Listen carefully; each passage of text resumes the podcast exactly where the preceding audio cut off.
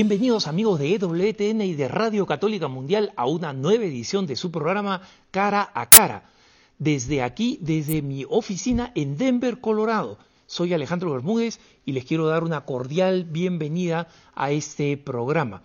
Hoy día tenemos un invitado especial que va a abordar con nosotros un tema muy importante,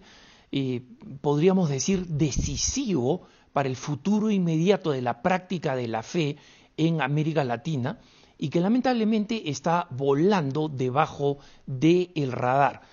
Tengo el gusto de presentarles a Tomás Enríquez. Él es el representante para el ámbito latinoamericano de ADF, Alliance Defending Freedom, la Alianza de Defensa de la Libertad que tiene su sede en Estados Unidos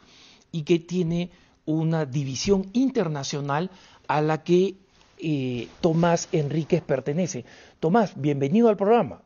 Gracias Alejandro, muchas gracias por invitarme. Tomás, eh, explícanos un poquito a, nuestros televidentes y radioescucha qué cosa es ADF, Alliance Defending Freedom, de ahora en adelante la vamos a llamar por, su, por sus siglas ADF para ser más breves. explícanos un poco qué cosa la inspira y cuál es tu labor específica dentro de ADF. Por supuesto. Eh, ADF Internacional es una organización eh, legal que, como su nombre dice, eh, es internacional, tiene una presencia global, hoy día, gracias a Dios, en todos los continentes y con sedes en distintos lugares del mundo. nuestro trabajo específicamente consiste en defender la dignidad inherente de todas las personas alrededor del mundo. Y la manera en que nosotros hacemos esto es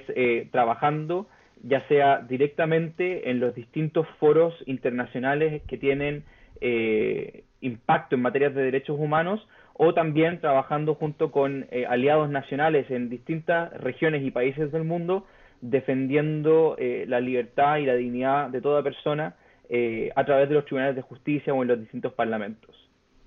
Tenemos un énfasis marcado tanto en la protección de la libertad religiosa como también en la protección de los derechos de los padres a criar a sus hijos conforme a sus convicciones morales y religiosas, así como también respecto de la defensa del derecho a la vida desde la concepción hasta la muerte natural y también en la defensa del matrimonio entre un hombre y una mujer. El, eh, Tomás, mm, vamos a abordar un tema que en este momento eh, está siendo discutido por la eh, Corte Interamericana de Derechos Humanos. Para eh, poder abordar el tema y luego ver sus implicancias, eh, ¿podrías explicarle a nuestros televidentes y radioescuchas qué cosa es la Corte Interamericana de Derechos Humanos, cómo funciona, cómo terminan casos en esa Corte y cuáles pueden ser las consecuencias de las decisiones que esa Corte toma? Claro, la Corte Interamericana de Derechos Humanos, eh, como lo dice su nombre, es una corte, un tribunal eh, de justicia que fue creado por eh, los estados americanos a través de lo que se llama la Convención Americana de Derechos Humanos, que es un tratado internacional regional de derechos humanos para las Américas. esta corte tiene jurisdicción, tiene el poder de decidir casos de manera vinculante respecto de aquellos estados de la región americana que se han hecho parte del tratado, de la Convención Americana de Derechos Humanos, y que además han aceptado su jurisdicción. Eh, eso hoy día incluye un listado de 23 estados que son parte, de los cuales, eh, si la memoria no me falla, son 20 que están sujetos o han aceptado su jurisdicción y por lo mismo aceptan que pueden ser demandados por presuntas violaciones a los derechos humanos ante la Corte. Eh, y en este caso, el caso por el cual estamos aquí conversando involucra específicamente a Chile. Ahora, la, Corte, eh, desde el punto de vista de lo que señala la, Convención Americana, el tratado, eh, tiene un claro poder de decidir de manera obligatoria los casos que lleguen respecto de un determinado país. Pero desde hace algunos años la Corte ha generado una doctrina que es de iniciativa de ella, de invención judicial, por la cual eh, ella sostiene de que las decisiones que adopta en los distintos casos contenciosos eh, tienen una fuerza vinculante obligatoria respecto de todos los estados que son parte de la Convención Americana, porque en su parecer, al ser ella la intérprete eh, definitiva o final de la Convención Americana, eh, sus interpretaciones aplicadas a un caso son igualmente aplicables de manera obligatoria para todos los demás posibles casos y por lo mismo ella espera o eh, ordena a que el resto de los estados de la región dispongan que eh, su propio ordenamiento jurídico sea revisado para ver si es conforme a la Convención Americana como la ha interpretado la Corte. Y por lo mismo, si la Corte tiene razón respecto de su pretensión, eh, lo que sea que decida en un caso como este por el cual estamos conversando, tendría un impacto no solamente en Chile, sino que además respecto de todos los demás países de la región que se encuentran en una posición similar. Y en consecuencia, la, la, Corte, eh, sus, sus, jueces, que están en, en, San José, en Costa Rica, no es la sede, el, eh, ellos lo que decidan sobre el caso que ha sido presentado eh, desde un país, en este caso Chile, debería aplicarse a todos los demás países. O sea, todos los que han firmado, desde México hasta Argentina, todos deberían aceptar esa, esa, solución. Ok, entonces, eh, Tomás, háblanos de un, un poco del el caso, eh, cuéntanos la historia del el caso que eh, puede tener consecuencias fatales para la libertad religiosa y para el derecho de los padres a escoger la formación de sus hijos y que comenzó hace ya un buen tiempo en Chile. Sí, el caso es de larga data. De hecho, todos eh, los hechos que le dan origen ocurrieron el 2007. Eh, y eso es algo que e, es relevante desde el punto de vista de la defensa jurídica en el caso, porque el sistema interamericano tarda tanto tiempo en procesar una, una denuncia y una eventual demanda a la Corte Interamericana que eso ah, dificulta muchísimo la defensa de parte del Estado. Eh, y especialmente porque en 13 años, como ya han pasado, casi 14, eh, además existen cambios de gobierno, cambios de visiones de los mismos gobiernos respecto de la defensa, eh, y, y, todo eso termina redundando en los derechos de las personas como tú, como yo, y como todos los que vivimos en Latinoamérica, que vemos envuelta eh, el futuro de nuestra libertad religiosa en ese tipo de casos. Ahora, para poder entenderlo correctamente, eh, creo que un antecedente importante es que eh, Chile, como muchos otros estados de la región y muchísimos otros en el mundo, considera que la educación que provee el Estado, incluso en los establecimientos públicos, el, debe considerar la, eh, la incorporación de las clases de educación religiosa confesional. ¿Por qué? Porque los padres tienen, eh, como lo reconocen los tratados internacionales de derechos humanos, el derecho a que sus hijos reciban una educación religiosa que sea acorde con sus convicciones. Eh, y el Estado, tomando eso en consideración, contempla que dentro del horario escolar y de manera completamente libre, es decir, nadie es obligado a tener que participar de esas clases si sus padres así no lo quieren, pero sí se ofrece para todos los distintos credos eh, que están reconocidos por el Ministerio de Educación, eh, clases de educación confesional dirigida específicamente a los estudiantes que participan o que son parte de esa misma comunidad religiosa. Sandra Pávez era una profesora de religión católica. Eh, ella, siguiendo la regulación chilena, para poder enseñar clases de religión, da lo mismo de qué denominación o de qué comunidad religiosa, tenía que contar con un certificado de idoneidad otorgado por la autoridad religiosa de la comunidad a la cual ella pertenece y de la cual o en cuyo nombre pretendía enseñar la clase de religión. En el caso de los católicos, esto significaba, también de manera coherente con el derecho canónico, que ella tenía que obtener una misio canónica, una autorización de parte de su obispo o del obispo del lugar donde ella va a ejercer clases, en que se certifica de que ella exhibe, eh, entre otras cosas, un testimonio de vida de cristiano. Ella, contaba con esa autorización, con ese certificado de unidad, hasta el año 2007, en que se hizo conocido al interior del colegio y en la diócesis por lo mismo, que ella eh, había eh, empezado, o hace un tiempo de hecho, una relación de pareja con otra mujer. Eh, y en consecuencia, tomando en consideración de que eso, como muchas otras conductas, es contrario al deber de caridad propio de todo cristiano, al el de cultivar la virtud de la, de la castidad, disculpa, eh, el obispo tomó contacto con ella, se reunieron, le hizo ver de que esto eh, generaba una incompatibilidad y que si ella quería mantenerse en esa relación, eh, le resultaba imposible seguir eh, sosteniéndola como un ejemplo de vida cristiana y por tanto certificando su idoneidad. Y se le retiró el certificado. Ahora, por la legislación chilena, no teniendo ella ese certificado, el colegio en el cual trabajaba y, trabaja hasta el día de hoy, no podía seguir eh, asignándole a ella el impartir la clase de educación religiosa católica. Y por lo mismo entonces le asignaron a nuevas funciones. Pero ella consideró de que esto era un acto de discriminación en su contra y por lo mismo presentó una demanda en contra de la Iglesia Católica, en contra de la diócesis de San Bernardo, ante eh, las Cortes de Apelaciones de Chile. Las Cortes de Apelaciones no le dieron la razón, ella perdió y perdió inclusive a nivel de la Corte Suprema de Chile y con eso entonces ella decidió que no satisfecha con el resultado y a pesar de que nunca había perdido su empleo, porque de hecho ella no fue despedida por el establecimiento en el cual trabajaba y al revés, al inicio del año escolar siguiente fue promovida a una mejor posición que también involucraba responsabilidades pedagógicas, ella presentó su denuncia ante la Comisión Interamericana de Derechos Humanos. Perdona que te interrumpa, Tomás, pero para dejarlo claro para nuestros televidentes y, y radioescuchas,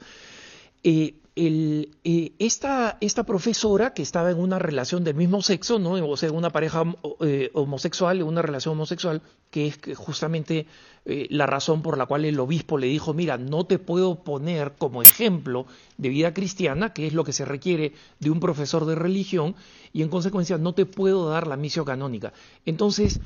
el, esta persona decide eh, meterle el juicio a la Iglesia Católica, o sea, diciendo que la Iglesia Católica está discriminando y que en consecuencia que la Iglesia Católica debería de dejarle seguir enseñando religión a nombre de la Iglesia Católica a pesar de las opciones de vida personal que había tomado. ¿Esa es la situación?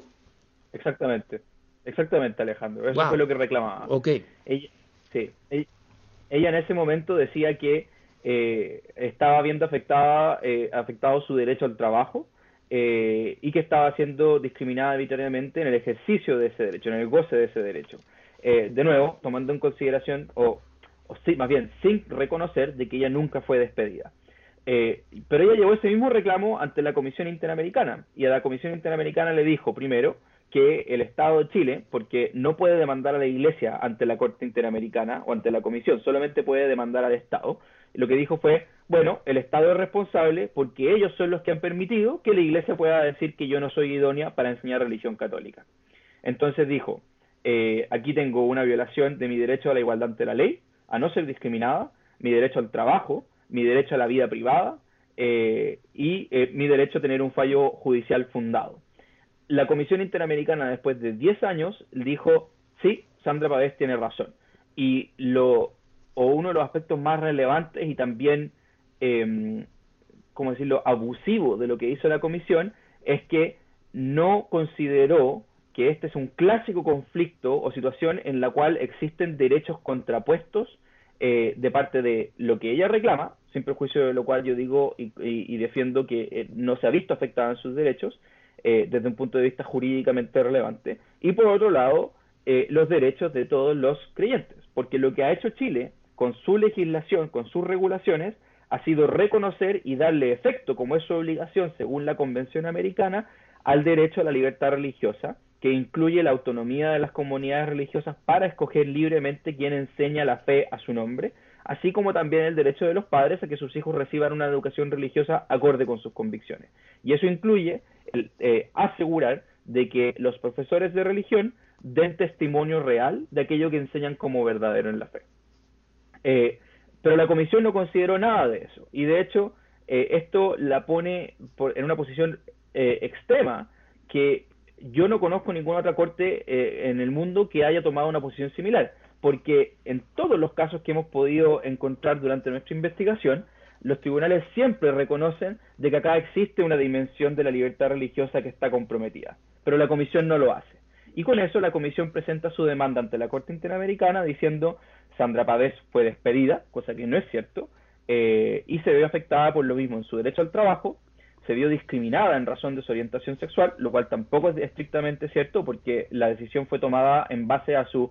falta de adherencia a eh, su deber de lealtad a la Iglesia Católica y a comportarse eh, de acuerdo al deber de castidad que todas eh, las personas que somos miembros de la Iglesia tenemos, y que se le afectó en su derecho a un empleo público. Y así entonces, en este momento, mientras nosotros conversamos, el caso se encuentra pendiente de ser revisado por la Corte. Hay una audiencia que ya está fijada para los días 12 y 13 de mayo de este año, y en esa oportunidad el Estado de Chile, la Comisión Interamericana y los abogados de Sandra Pavés van a discutir precisamente acerca de si es que se le violaron o no sus derechos y si es que las actuaciones del Estado se encontraban acá justificadas, como nosotros creemos que sí, eh, en razón de su deber de promover y asegurar la libertad de religión y el derecho de los padres a la educación de sus hijos. ¿Podrías explicarnos un poco eh, la relación entre la comisión y la corte y cómo la decisión de la comisión es un indicador importante de en qué dirección puede terminar decidiendo la Corte y en consecuencia por qué es un motivo de preocupación de ADF internacional. Eh, la relación que existe entre la Comisión y la Corte es que la, Comisión opera como un filtro, por así decir, eh, en el sentido de que eh, ninguna persona puede demandar directamente a un Estado ante la Corte, sino que tiene que pasar necesariamente por la Comisión. La Comisión recibe las denuncias, las revisa, eh, le pide información o explicaciones al Estado, y si llega a la conclusión de que existe una violación de derechos humanos, ella se encuentra en posición de demandar después al Estado ante la Corte en apoyo de la víctima o de la presunta víctima, pero no es directamente el representante de la víctima. Eh, por lo mismo, algunos señalan de que, eh, dado que la Comisión Interamericana filtra los casos que van a llegar a la Corte, eh, existe una altísima tasa de condena en la Corte Interamericana en contra de los estados, precisamente porque la Comisión ha hecho ese trabajo de filtrar primero y, llegar a la Corte solamente con los casos en los cuales, a primera vista, habría una violación. Ahora, eso no siempre es así. De hecho, este caso me parece que es un ejemplo precisamente de lo contrario, que hay veces que la comisión realiza un eh, objetivamente deficiente trabajo de análisis respecto de los derechos que están en juego y aún así pretende que exista una condena en contra del Estado. Pero lo que está haciendo la comisión en este caso es pedirle a la Corte que, en base a su informe, en el cual dice que existen estas violaciones de derechos, termine condenando al Estado y que, y las peticiones son tal vez lo más escandaloso, le pide que restablezca a Sandra Pavés en su puesto, en circunstancias de que ella nunca lo perdió, pero dado cómo se dieron los hechos, eh, es equivalente a pedir que ella vuelva a ser profesora de religión católica contra la oposición de la misma Iglesia Católica que eh, dice que ella no es idónea para enseñar la fe. Y en segundo lugar, además pide que el Estado se asegure de que los responsables de certificar la idoneidad de los profesores de religión tengan que pasar por un curso de formación sobre igualdad y no discriminación y asuntos de orientación sexual eh, como parte de la reparación del caso. O sea, dicho muy en simple, están pidiendo que los obispos de la Iglesia Católica, y no solamente de la Iglesia Católica, sean reeducados, entre comillas, para efectos de eh, ceñirse a lo que la Comisión considera que es lo correcto. Y por último, y este es el tercer aspecto particularmente preocupante, la Comisión señala que sus consideraciones sobre la igualdad y no discriminación y la privacidad y el derecho al trabajo se aplicarían de igual manera si es que se tratara de un establecimiento que fuera eh, absolutamente privado, porque el Estado tiene la obligación de asegurar que entre privados no ocurran discriminaciones arbitrarias como ella las concibe o las considera, y por lo tanto, eh, incluso en un establecimiento educativo que no recibe ni un peso, eh, ni un centavo de financiamiento del Estado, las conclusiones de la comisión serían, a su juicio y si de ella dependiera, igualmente aplicables. Y por lo tanto, en un colegio católico privado no sería posible que el mismo establecimiento decida quiénes son profesores idóneos para enseñar la fe. Básicamente, lo que tú estás describiendo es que eh, la Comisión eh, de, Derechos Humanos está proponiendo eh, una reeducación a lo, a lo soviet, digamos, de, donde básicamente existe una doctrina eh, dogmática oficial y cualquiera que piense distinto eh, es problema de que no está educado. No es que tiene una forma de pensar distinta a la que tiene derecho, sino que básicamente no se ha sumado a la única ortodoxia eh, secular y en consecuencia eh, no solamente los obispos, sino las autoridades de absolutamente todas las religiones que consideran que el matrimonio es entre un hombre y una mujer y que eh, tiene una enseñanza específica de fundamento bíblico sobre la sexualidad, eh, va a tener que va a tener que ser reeducado por por quién, por expertos en qué. E, esa es la conclusión, Alejandro. no con tantas palabras, pero ciertamente, eh, y si ponemos esto en contexto, sabemos que esa es la dirección que, toma la comisión. este es un caso bastante escandaloso, si se quiere, de las autoridades del Estado o autoridades creadas por el Estado, porque finalmente la, Corte existe única y exclusivamente porque los estados decidieron establecer un tribunal a través de, los tratados internacionales, eh, que se está inmiscuyendo en lo que debiera ser la doctrina y creencias de una determinada comunidad religiosa, como es la Iglesia Católica, que por lo demás la preexiste. O sea, la Iglesia Católica existe como una institución y existe además como un sujeto de derecho internacional público desde mucho antes que la Corte existiera. Y aún así ella tiene eh, el arrojo de eh, inmiscuirse o más bien em, tomar partido y, declarar lo que es aceptable o no es aceptable en manera de en, cuestiones de ortodoxia y en eh, consideraciones sobre la moral que eso es uno de los aspectos más graves respecto de este caso en que pretenden excluir, en definitiva, eh, y, suprimir a largo plazo cualquier tipo de eh, oposición eh, a, la ortodoxia que ellos mismos están promoviendo. No les resulta aceptable dentro de la sociedad que uno pueda tener una consideración o, juicio moral distinto al que, al que la comisión sostiene en esta materia. Y eso obviamente es, inaceptable, pero tampoco es enteramente sorprendente, porque sabemos que esa es la, tendencia o la preferencia de muchísimos eh, personas que, operan dentro del sistema. Tomás, después de la pausa, eh, me gustaría que eh, te explayaras sobre el escenario en el que la Corte terminara fallando a favor de la señora o señorita Pavés y cómo afectaría esto a la práctica religiosa y los derechos de los padres a elegir la educación de sus hijos. Estoy con Tomás Enríquez de eh, ADF Internacional, Alliance Defending Freedom, y nos vamos a una pausa muy breve, pero no se vayan que ya volvemos.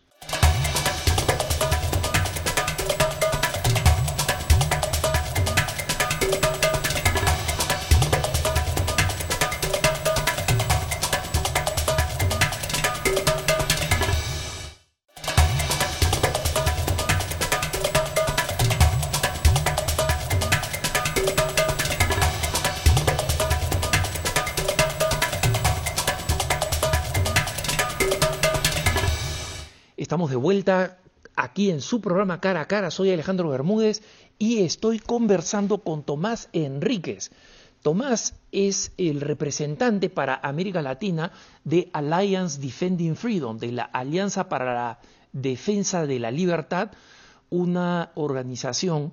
que, como nos explicaba eh, eh, cuando comenzamos el programa, Tomás, se dedica a establecer alianzas para defender desde el punto de vista jurídico, desde el punto de vista legal, los derechos fundamentales de la persona humana,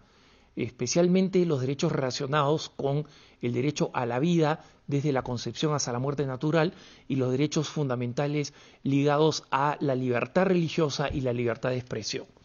Y esta es la razón por la cual eh, ADF Internacional tiene una preocupación eh, grave y seria sobre la decisión que puede tomar la Corte Interamericana de Derechos Humanos. Eh, algunas cosas ya nos has explicado, Tomás, sobre las, consecuencias en cascada que vendrían, pero me gustaría que eh, entraras un poco al detalle. Si la Corte termina diciendo que eh, lo que la Comisión pide, es decir, que la señora Pavés regrese a su trabajo como profesora de religión católica y los obispos sean reeducados en Chile, ¿cuáles son todos los efectos eh, que vendrían como consecuencia de eso en toda nuestra región? Claro. Bueno, eh, lo, más evidente,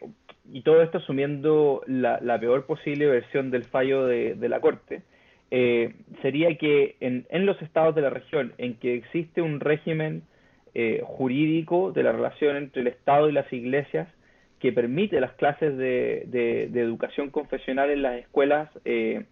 ya sean públicas, reconocidas por el Estado, apoyadas por el Estado, las distintas denominaciones que existen,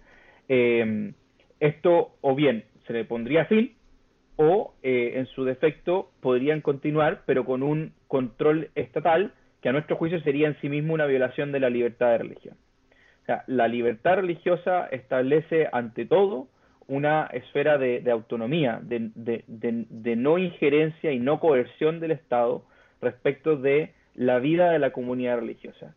y la jurisprudencia de otros órganos internacionales de derechos humanos desde hace muy larga data ha reconocido que esto incluye, eh, primero y por sobre todo, la libertad absoluta para poder elegir quiénes son tus líderes religiosos eh, o quiénes son también tus eh, profesores, tus, maestros de la fe, lo cual en este caso no se respetaría.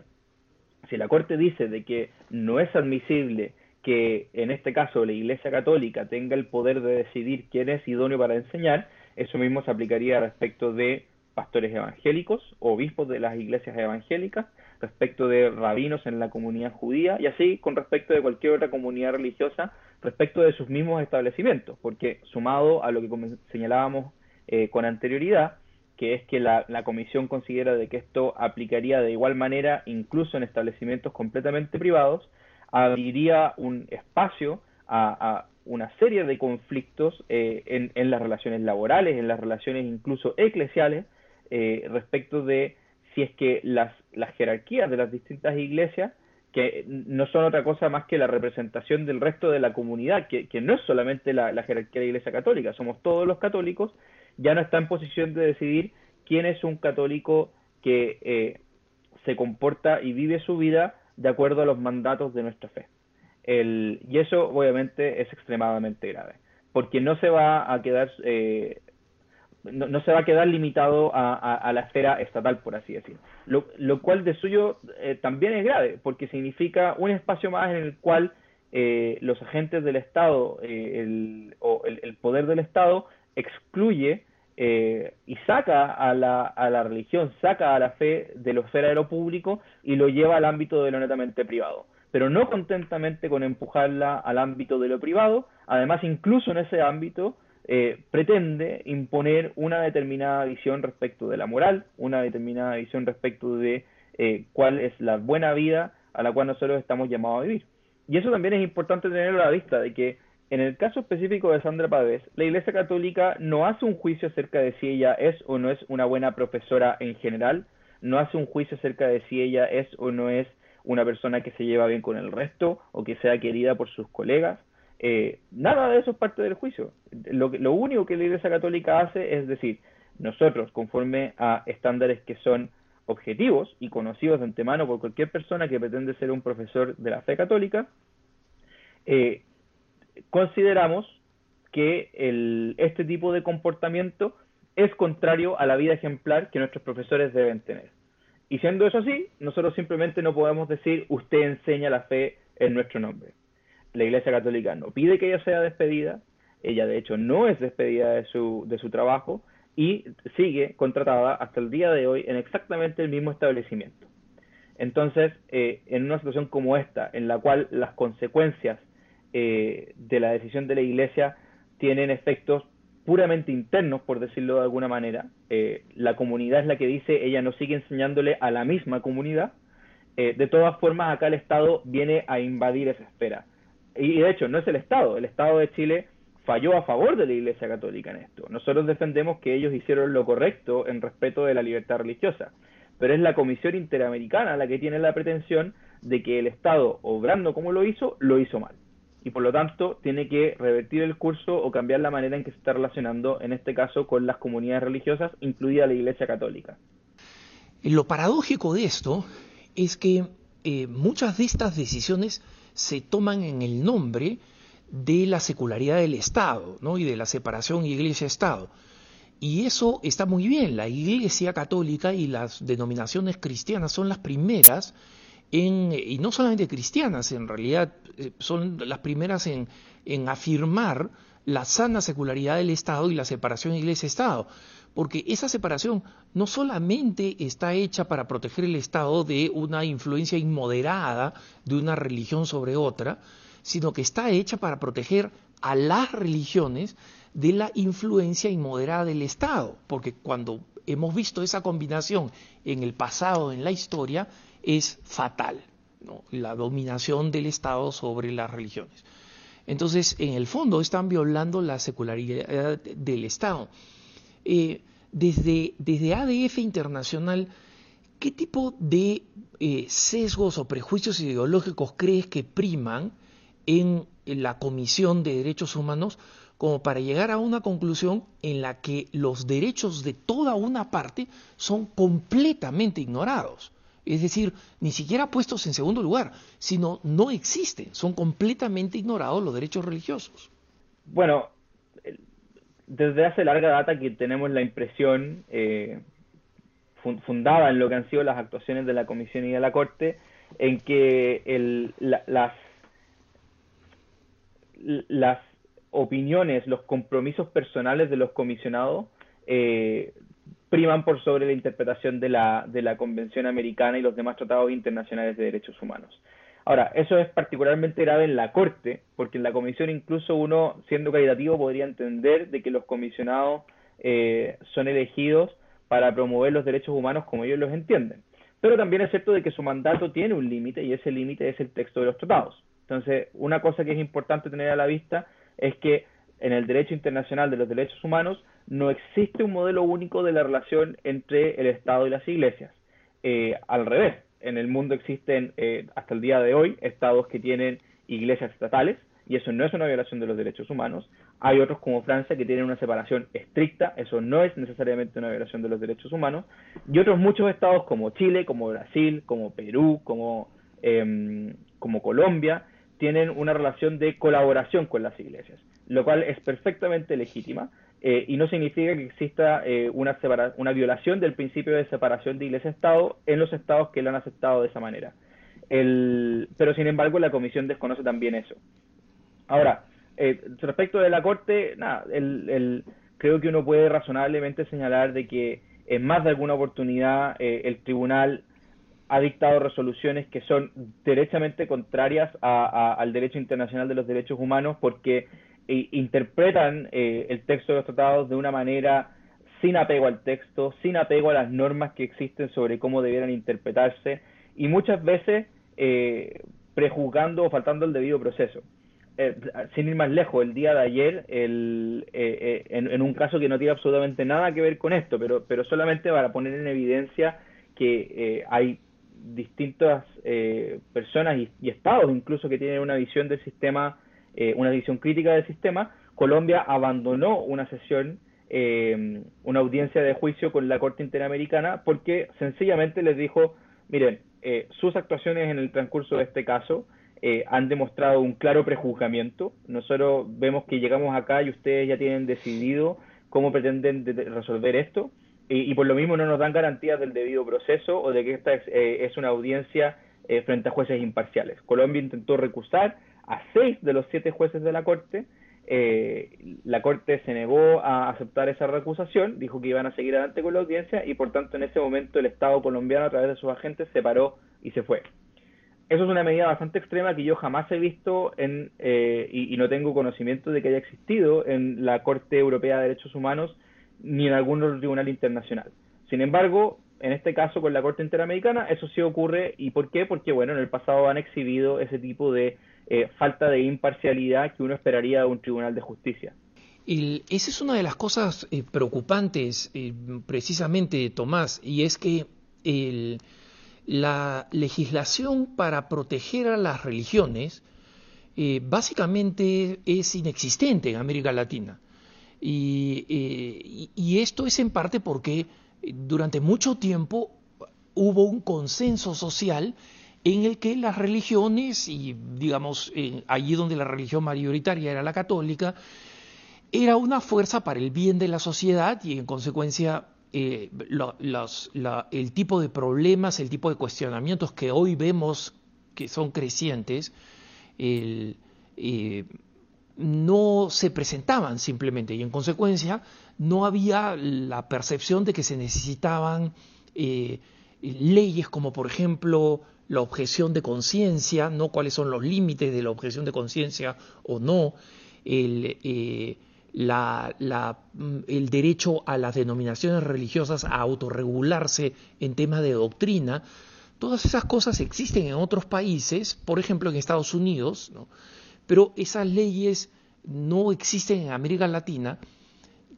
¿Tú tienes la impresión de que eh, los, derechos religiosos están particularmente expuestos o son particularmente vulnerables en América Latina considerando el crecimiento de este tipo de opiniones que eh, son dominantes entre los jueces que forman parte de la Corte? Es una forma de ponerlo. Creo que en cierto sentido e, es así. Hay una explicación, me parece evidente para eso, y es que nuestra región primero por muchísimo tiempo tuvo uniformidad religiosa eh, mayoritaria. E, éramos un continente, hablando de Latinoamérica, católico en su inmensa mayoría y por lo mismo existía un cierto acuerdo o traslape entre la cultura nacional y la cultura de la iglesia, porque eran una y la misma. Pero a medida de que pasa el tiempo y empezamos a vivir esta nueva etapa de eh, distanciamiento entre el uno y el otro, eh, estas tensiones van a ir quedando en evidencia cada vez más y más. Y por lo mismo ya no estamos en un momento histórico en el cual podamos eh, simplemente asumir o dar por sentado de que eh, los derechos de los fieles, los derechos de la iglesia, y la iglesia somos, no, no, somos sino los mismos fieles en comunidad, están en peligro o no necesariamente van a ser observados o respetados de la misma manera que antes. Yo creo que un caso muy claro de eso es lo que nos ha pasado durante la, pandemia. Eh, sin ir más lejos, en mi propio país, en Chile, la, las hemos llegado al punto de la prohibición de celebrar misa incluso en días de semana o fines de semana como parte del control de la pandemia, ignorando que eh, tenemos un derecho a la libertad religiosa eh, y tenemos ese derecho básicamente porque la Eucaristía eh, es un elemento central de nuestra vida y de quiénes somos nosotros, y que el Estado nos quite la posibilidad de poder asistir a misa en términos absolutos es una violación flagrante de derechos humanos. Esa es una discusión viva en Chile que se está dando incluso en este momento mientras nosotros hablamos y que recién a un año después de la pandemia existe un mínimo reconocimiento del Estado que eso es así. Yo creo que eso es claramente consecuencia de que hoy día eh, nuestra vida religiosa es incomprendida por una parte importante de nuestra o de la comunidad nacional, de las comunidades nacionales, y por lo mismo eh, este riesgo existe y crece. La, a nivel de la Corte Interamericana, eh, esta es la primera vez que la Corte va a enfrentar derechamente una cuestión sobre libertad religiosa. Y lo va a tener que hacer, y espero que lo haga y, y, quiero creer que lo va a hacer, asumiendo, o más bien con contrariando o ignorando lo que dijo la Comisión Interamericana, que, como ya hemos establecido, ni siquiera considera los derechos a la libertad religiosa. Em, pero el hecho de que la Corte nunca se haya pronunciado antes sobre estos asuntos eh, es consecuencia, de hecho, en que estos conflictos no habían surgido antes en la región. Hoy día, siendo el año 2021, por primera vez esto va a ocurrir. Eh, y por lo mismo este caso es tan importante, porque tiene el potencial de marcar la pauta acerca de cuál va a ser eh, el reconocimiento, el valor que tenga el derecho a la libertad de religión y creencia y de pensamiento también en, en, toda la región. Por eso es tan, eh, tan clave que, el resultado sea el correcto. Y por lo mismo, mi esperanza está, mi oración está, y espero que, que, sea la de todos los que están escuchándonos y, viendo esta entrevista, sea de rezar por un buen resultado y que eh, confiemos o, pensemos de que la Corte puede hacer lo correcto, especialmente en un caso como este, en que los hechos, a mi juicio, claramente le dan la razón a la posición que tiene el Estado acá, eh, tomando en consideración de que Sandra Pavés, en definitiva, no perdió su empleo, eh, no se vio afectada de una manera particularmente grave respecto de su propia vida, su propio sustento, eh, y en cambio lo único que está preservando, o lo que más bien el Estado ha preservado usando medidas estrictamente necesarias para eso, es precisamente el derecho de eh, la Iglesia Católica, como una comunidad de fieles, a ser autónoma y el derecho de todos los padres católicos a que sus hijos sean educados en la fe por alguien que de hecho su propia iglesia reconoce como apto y idóneo para enseñarla. ¿Cómo está participando ADF Internacional? ¿Está participando como eh, amigo de la Corte? ¿cuál, ¿Cuál es el, además de, digamos, de levantar conciencia como, como estás haciendo ahora con nosotros, por lo cual te agradezco, eh, ¿cómo está participando ADF Internacional? ADF eh, ha participado específicamente, como tú lo mencionaste, Alejandro. Nosotros hemos preparado nuestro informe al tribunal, el cual ya hemos enviado pidiendo a la Corte y defendiendo con argumentos jurídicos que el Estado aquí ha obrado de manera correcta. Y al mismo tiempo estamos intentando ser un instrumento para todos los que nos están escuchando para levantar su voz y hacerla conocida ante la Corte Interamericana. ¿De qué manera? Eh, a través de la, posibilidad de hacerse parte de una petición a la Corte, eh, la que se encuentra disponible en www.religionlibre.org. Y ahí, quien sea que nos esté escuchando, tiene la posibilidad de eh, leer el documento que hemos preparado, que es una, una petición, una imploración a la Corte para decirle que respete y reconozca la libertad religiosa de todos los que estamos firmando ese documento, el cual pensamos enviar a la Corte antes del inicio de las audiencias eh, a ser realizadas el 2 y 13 de mayo. Ese ha sido fundamentalmente el trabajo de ADF eh, y, obviamente em, seguiremos prestando nuestro apoyo y nuestra visión acerca del derecho aplicable en este caso directamente ante la Corte. El, trabajo que han hecho, Tomás, es magnífico. en, más de una ocasión yo he dicho que eh, soy un, un, gran entusiasta del trabajo que hace ADF. Es una bendición que un grupo de abogados eh, hayan decidido tomar esta decisión, porque si no hubiera una, eh, digo, de organizarse precisamente para defender estos derechos fundamentales, ¿no? Porque si no hubiera una organización como ADF en este momento, creo que no habría una respuesta orgánica como la que está habiendo, ni habría una toma de conciencia de cómo un caso en una provincia chilena que ocurrió hace prácticamente 10 años, eh, puede tener un impacto devastador en la práctica religiosa en todo el continente. Así es, comparto tu inquietud, Alejandro, y, creo que eso efectivamente es el riesgo eh, que tenemos frente a nosotros respecto a este caso. Por lo mismo es que, eh, de nuevo, a todos los que nos escuchan, primero que todo, sus oraciones son las más bienvenidas eh, para que los jueces decidan este caso correctamente y en segundo lugar, eh, en la medida de que así lo estimen, haciéndose parte y ayudándonos a ser parte de, ojalá, cientos de miles que le digamos a la Corte que nuestro derecho a la libertad religiosa importa, que es un derecho humano igual que todos los demás y que merece ser respetado como todos los demás. El, eh, Tomás, ¿qué otros ángulos tú ves que puedan ser eh, fuentes de conflictos en el futuro sobre el tema referido a la libertad religiosa, porque como tú muy bien explicabas, esto no había pasado antes, precisamente por ese consenso que existía entre la práctica religiosa y las identidades nacionales. ¿En qué otros campos ADF Internacional y tú personalmente ves que existe la posibilidad de conflictos sobre la cual las denominaciones religiosas tenemos que estar atentos. Bueno, creo que este, este caso, eh, dependiendo de cómo sea resuelto, pero es un preludio a eventuales em, conflictos sobre, por ejemplo, quienes pueden eh, ingresar a, la formación para el liderazgo dentro de las distintas comunidades religiosas.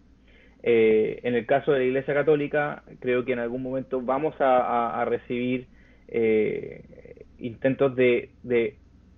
condenar a la Iglesia por eh, permitir el sacerdocio exclusivamente masculino. E, eso ciertamente es una posibilidad. Y si la Corte tiene el arrojo de, de, resolver este caso eh, en contra de la libertad religiosa, eh, no es difícil pensar, muy a mi pesar, de que eso eventualmente pudiera traducirse también a señalar que eh, hay una discriminación arbitraria y, jurídicamente eh, adjudicable por eh, la, negativa al ingreso a los seminarios de parte de, mujeres. y, a la inversa también, respecto de los claustros de, monjas o consagradas, eso también podría, podría ocurrir. Eh, adicionalmente a eso, creo que en el corto plazo vamos a tener discusiones relevantes eh, respecto de la objeción de conciencia, respecto de sus alcances, respecto de, y, no solamente respecto del aborto, sino que también respecto de otros contextos como lo sería eh, la eutanasia o el suicidio asistido, la negativa de parte de los médicos y profesionales de la salud a participar en cualquiera de ellos, o eventualmente respecto de la negativa a participar en procedimientos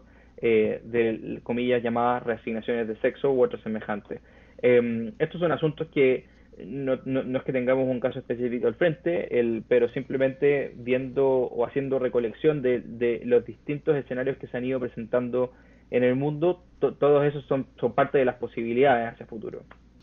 El, Tomás, es, un es un buen resumen el que haces. El, em, si, sabiendo que te están escuchando em, católicos a través de WTN y de Radio Católica Mundial, que muchos de los cuales están o estamos acostumbrados a, ver una creciente hostilidad eh, en términos de la cultura, ¿no? en la academia, un cierto desprecio, digamos, a las personas creyentes, en el mundo de los medios de comunicación masiva, una cierta ridiculización, pero hay un crecimiento de esta, de esta eh, hostilidad. ¿Qué cosas, desde el punto de vista del desarrollo de la ley o, eh, o en el campo jurídico, tú sugerirías que los católicos comenzáramos a tener en cuenta y que fuéramos más atentos y más meticulosos en considerar? Una buena pregunta, Alejandro. Mira, en lo personal, hace mucho tiempo que, he reflexionado sobre, eh, precisamente porque en nuestra región eh, gozábamos de,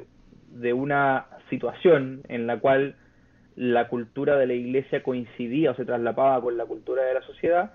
nuestras leyes reflejaban mayoritariamente eh, una antropología cristiana. Y eso era así respecto de la legislación en protección al derecho a la vida, la legislación respecto de em, el reconocimiento del matrimonio entre un hombre y una mujer, eh, el hecho de que los seres humanos eh, somos seres incorporados, tenemos un cuerpo sexuado masculino femenino, eh, y todo eso hoy día está en, disputa, en, eh, hay, controversia respecto de eso, nos parezca o no. El, eh, y en muchos casos, y, ocurre, por ejemplo, en Chile, hoy día ya tenemos una ley de aborto, hoy día tenemos una ley de identidad de género que tiene efectos directamente sobre la forma en que el derecho concibe a la persona humana y puede ser que en el futuro tengamos una redefinición del, del, del matrimonio. Entonces, eh, hoy día la pregunta que yo creo que estamos llamados a hacernos es, eh, independiente de que hagamos nuestros mejores esfuerzos por seguir dando la batalla en todos esos ámbitos y no claudicar a que algún día vamos a cambiar esa legislación para volver a, a, una visión, a una posición que sea justa, también tenemos que pensar hacer en cómo y qué tenemos que defender el día de hoy. Eh, y me parece que uno de los aspectos más importantes de nuestra vida como iglesia que tenemos que defender es nuestra libertad, nuestra autonomía, eh, respecto de la educación de nuestros hijos, respecto de qué exactamente es lo que se le enseña a nuestros hijos. Eh, yo soy padre de cuatro niños y esa eh, es mi principal preocupación todos los días y el motivo por el cual agradezco a Dios que tengo la posibilidad de pelear por, por defender nuestra libertad fundamental como papás. y en ese sentido, no, no hay legislación, o yo no conozco mucha legislación que expresamente eh, le dé las herramientas a los padres para exigir que esa educación que sus hijos reciban en establecimientos públicos o privados sea acorde con sus convicciones morales y religiosas porque es su derecho. Eso me parece a mí que es un aspecto central que debiéramos estar eh, analizando y viendo cómo podemos actuar de manera proactiva y no puramente reactiva. Tomás, eh, muchísimas gracias por estar con nosotros, ha sido muy ilustrativo eh, y muy pedagógico. Eh, todos los que formamos parte de esta familia de WTN y de Radio Católica Mundial, todos los que nos ven y nos escuchan, rezamos por las intenciones de, nuestras, de nuestros invitados. Y en este caso en particular, vamos a estar rezando no solamente por tus intenciones, sino por las nuestras, porque lo que estás haciendo atañe a toda la comunidad creyente. Gracias por tu trabajo. Recuerden, hermanos, que pueden eh, comunicarse con nosotros siempre a través de cara a cara arroba ewtn.com, cara a cara arroba ewtn.com y yo los dejo como siempre con la mejor programación EWTN y Radio Católica Mundial. Recen por mí, soy Alejandro Bermúdez y hasta la próxima.